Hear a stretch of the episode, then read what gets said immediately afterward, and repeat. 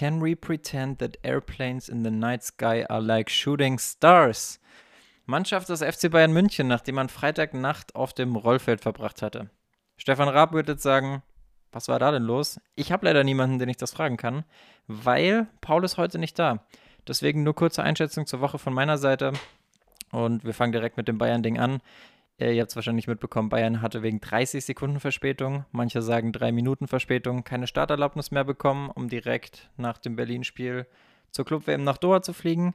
Am Ende vermutlich viel Wirbel um nichts, aber alles sehr, sehr wild. Also ich hätte mich als Fluggast vermutlich auch aufgeregt. Naja, The Germans.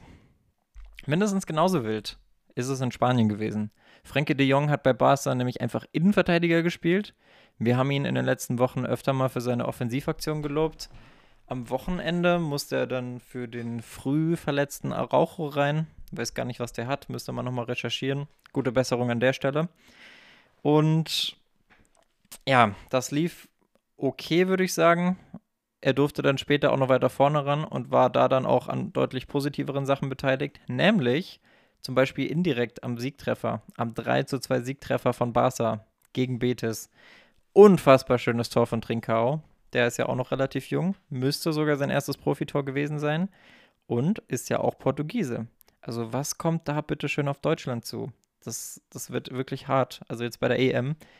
Joao Felix, Bernardo Silva, Bruno Fernandes, Joao Cancelo, Renato Sanchez, Ruben Diaz, Cristiano Ronaldo und so weiter und so fort. Die Liste von Spielern, die gut in Form sind, ist richtig lang in Portugal. Eigentlich muss man da als Deutschland fast schon darauf hoffen, dass sich Frankreich in der Gruppenphase blamiert. Naja. Oder wir sind halt wieder eine Turniermannschaft. Speaking of Cristiano Ronaldo, der Herr ist jetzt einfach schon 36 Jahre alt. Neymar am gleichen Tag 29 geworden. Erstmal unfassbar krass, dass diese zwei Legenden am gleichen Tag Geburtstag haben.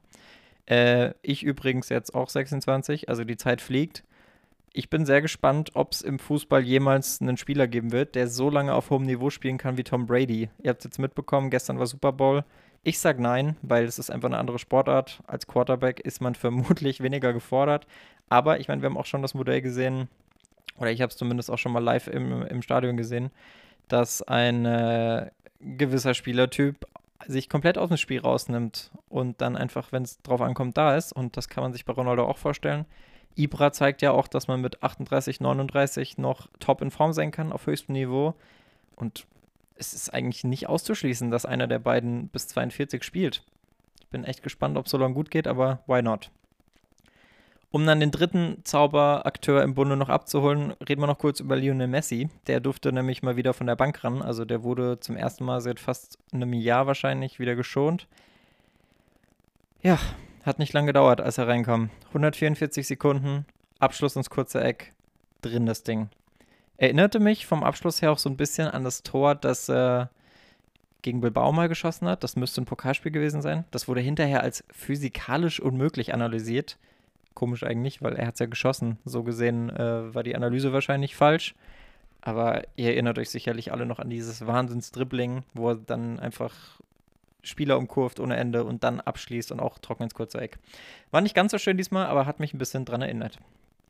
In Sachen Toren in Spanien müssen wir auch noch auf jeden Fall über Rafael Varan reden. Der hat als Innenverteidiger einen Doppelpack gemacht und Real damit den Sieg gesichert. Sieht man auch nicht allzu oft.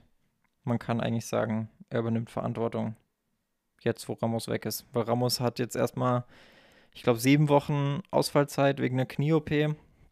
Bei Barca übrigens ähnlich. Ansu Fati hat jetzt seine zweite Knie-OP. Es droht scheinbar eine dritte. Knie sind so ein Ding. Also kein gutes Thema. Deswegen machen wir schnell weiter. Spanien abgehakt. Kommen wir nach England. Chelsea. Ihr wisst es. Meine ja, Herzensmannschaft ist es jetzt eigentlich nicht mehr, wo Frank Lampard weg ist. Aber Freut mich trotzdem zu sehen, auch mit Rüdiger und mit Werner und Havertz, dass sie zurück on track sind. Donnerstag haben sie gegen die Spurs gewonnen, am Wochenende jetzt gegen Sheffield und auf einmal Tabellensituation gar nicht mehr so aussichtslos. Also die haben zwei Punkte auf Liverpool jetzt und den vierten Platz. Ist eigentlich nicht so schlecht, wenn man bedenkt, dass da kürzlich erst ein Trainer entlassen wurde. Muss man aber auch fairerweise sagen, dass die Firmen, also die müssen ja komplett die Hoffnung in Frank Lampard verloren haben. Weil jetzt sagen wir mal drei gute Spiele, auch die jetzt Tuchel hatte, und der wäre einfach wieder voll dabei gewesen und voll bei den Zielen und so. Und also da muss ja wirklich irgendwas vorgefallen sein. Oder sie müssen halt komplett die Idee, äh, die Idee sage ich schon, ja doch, die Hoffnung in seine Idee verloren haben. Anders kann ich es mir eigentlich nicht vorstellen. Vielleicht spricht aber auch ein bisschen der Fanboy aus mir. Vielleicht war es doch deutlicher, als ich mir eingestehen möchte. Ja, dann haben wir noch einen für die Stat Boys. Mason Mount, zweitjüngster Chelsea-Spieler nach Robben, der 10 Champions League-Tore für die Blues gemacht hat. Ein Robben bei Chelsea, nur noch Legenden werden sich erinnern.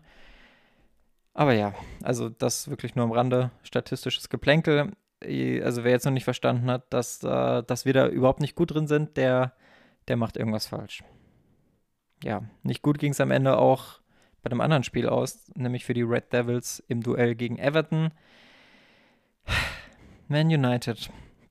Von mir euphorisch als Titelkandidat gehandelt. Mittlerweile muss man sagen, okay, wahrscheinlich ist City doch nochmal eine Nummer drüber. Jetzt ist es schon wieder etwas deutlicher, die waren zeitlang punktgleich.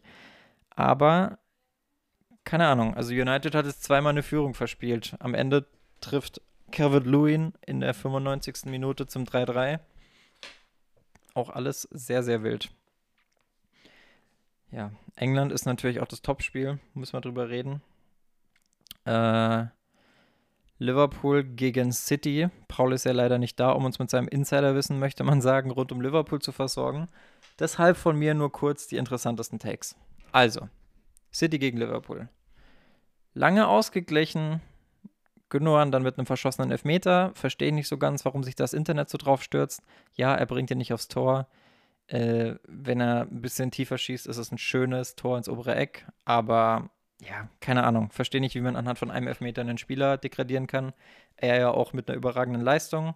Und, und da erinnere ich mich eigentlich gerne zurück, 2013 im Champions League-Finale gegen, gegen äh, Bayern, gegen Manuel Neuer in London, im Wembley, mit Eiern aus Stahl beim Elfmeter. Also das mal bitte nicht vergessen. Ilke Gündogan, unfassbar guter Elverschützer.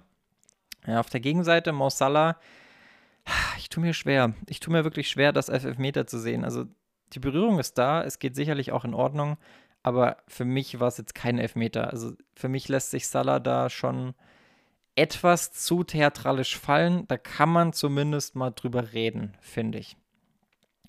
Nicht reden müssen wir über Alisson. Wir wollen noch gar nicht jetzt das Fass aufmachen mit Torwartfehler. Ich kann einfach nur sagen, shit happens. Das passiert, gerade wenn man mutig als Torwart hinten rausspielt kann passieren. Er ist trotzdem einer der besten Torhüter der Welt und ich bin mir sicher, dass er dich davon 0,000 beeinflussen lassen wird, langfristig. Die wirklich interessante Personalie über diesem Spiel war für mich dann doch Phil Foden. Wurde auch Man of the Match hinterher. Laut Guardiola aber, interessanterweise, und das stimmt halt auch, klar, wenn es Guardiola sagt, in der ersten Halbzeit etwas zu unreif. Also da war er enttäuscht von Phil Foden, er hat, glaube ich, sogar wortwörtlich gesagt, Phil Foden zu unreif für die falsche Neun. Da sieht man, okay, er ist halt doch noch kein Kevin De Bruyne, der auf jeder Position absolute Topleistung abrufen kann. Aber es ist auch okay in dem Alter. Vollkommen in Ordnung. Trotzdem cool, dass sie es probiert haben. Phil Foden auf der falschen Neun. Ich stehe ja immer extrem auf diese, ja, ich sag mal, innovativeren Ansätze. Und ja, es war ein Experiment, hat scheinbar nicht so gut geklappt. Zweite Halbzeit dann auf dem rechten Flügel, haben sie umgestellt auf 4-4-2 und überragend. Also wirklich, wirklich stark. Ja. Titelrennen in England fast schon auch entschieden, möchte man sagen. In der Bundesliga sowieso. Da reden wir auch gleich noch kurz drüber, aber nicht sehr ausführlich. Zu Italien kann ich diese Woche leider nicht so viel sagen. Juve gewinnt gegen Rom, überholt die Roma damit, steht auf Platz 3. Wie gesagt, sollte man noch nicht abschreiben. Ist zwar noch ein bisschen zum AC Milan ganz vorne, aber eben auch nicht mehr so viel, wie man denkt. Ansonsten Frankreich, alles wie immer. Lille gewinnt, Lyon gewinnt, PSG gewinnt. Und in der Bundesliga sicherlich erwähnenswert, dass Dortmund gegen Freiburg verloren hat. Bayern Hertha haben wir ja schon drüber gesprochen, auch wenn nicht inhaltlich, aber das war ja mit dem Wort Schnee sowohl auf als auch neben dem Platz schon ganz gut zusammengefasst. Ja, zum Titelrennen, also ich weiß nicht. Ich tue mir schwer, der Bundesliga irgendeine Spannung anzudichten. Hatte letzte Woche mal wieder die Diskussion mit jemandem, ob die Super League, also die, nicht die türkische Super League, sondern die European Super League mit Bayern, mit Dortmund, von mir aus noch mit Leipzig, nicht sogar ein gutes äh, Ding für die Bundesliga wäre, ob die Bundesliga dadurch immer noch ein attraktives Paket ist. Und wir sind eigentlich zu dem Entschluss gekommen, erstmal ja. Natürlich mit Einschränkungen. Man darf auch nicht vergessen, dass Vereine wie Bielefeld oder Union Berlin natürlich vom FC Bayern auch ein Stück weit profitieren, was die TV-Verträge angeht. Also da wird man natürlich Einbußen hinnehmen müssen. Aber es, ja, keine Ahnung, in ein paar Jahren, man wird wahrscheinlich eh nicht drum rumkommen, 50 plus 1 zu kippen. Vielleicht ja doch irgendwo eine Option. Naja, bleibt abzuwarten. So, aber mal, also ich habe jetzt hier gerade einen Mangel aus, an Gesprächspartnern. Ihr merkt es ist ein elendiger Monolog. Deswegen Frage an euch. Ich würde es gerne an euch zurückschieben. Schreibt uns auf Instagram at beigeflüster, wie ihr zurzeit zur Bundesliga steht, ob ihr glaubt, dass das Ding auch attraktiv wäre ohne Bayern, Dortmund und Leipzig. Und ja, dann reden wir nächste Woche, hoffentlich wieder mit Paul, darüber, was in der Bundesliga eigentlich gerade so abgeht. In diesem Sinne, ich wünsche euch eine schöne Woche. Bleibt am Ball, bleibt vor allem trocken. Es ist sehr viel Schnee draußen, je nachdem, wo ihr in Deutschland wohnt. Und bis zum nächsten Mal.